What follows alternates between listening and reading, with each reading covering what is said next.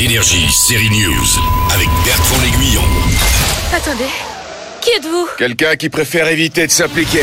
Il s'implique, Jack, à sa façon bien sûr. Jack Reacher, plus qu'un nom, une marque. La nouvelle saison de la série avec Alan Richards débarque aujourd'hui sur Prime Video avec trois nouveaux épisodes. On les a torturés. Ça commence souvent par un problème avec Jack. Cette fois, il apprend que les membres de la 110e unité d'enquête spéciale de la police militaire, oui, son ancienne unité, ses potes quoi, se font tuer l'un après l'autre. Alors forcément, Jack est un peu vénère.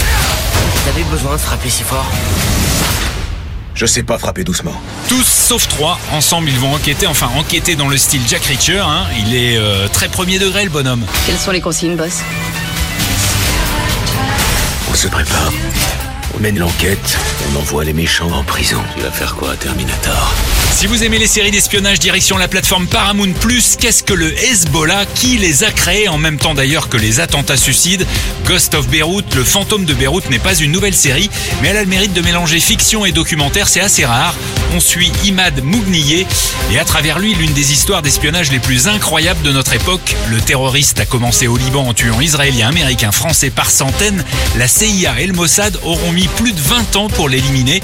Ça, c'est parce qu'il n'avait pas de Jack. Il est doué pour sentir les choses. Il est doué pour à peu près tout. Jack Reacher revient sur Prime pour Ghost of Beyrouth, l'histoire dingue de l'espion du Hezbollah, c'est Paramount+. Bonne série Énergie, série news.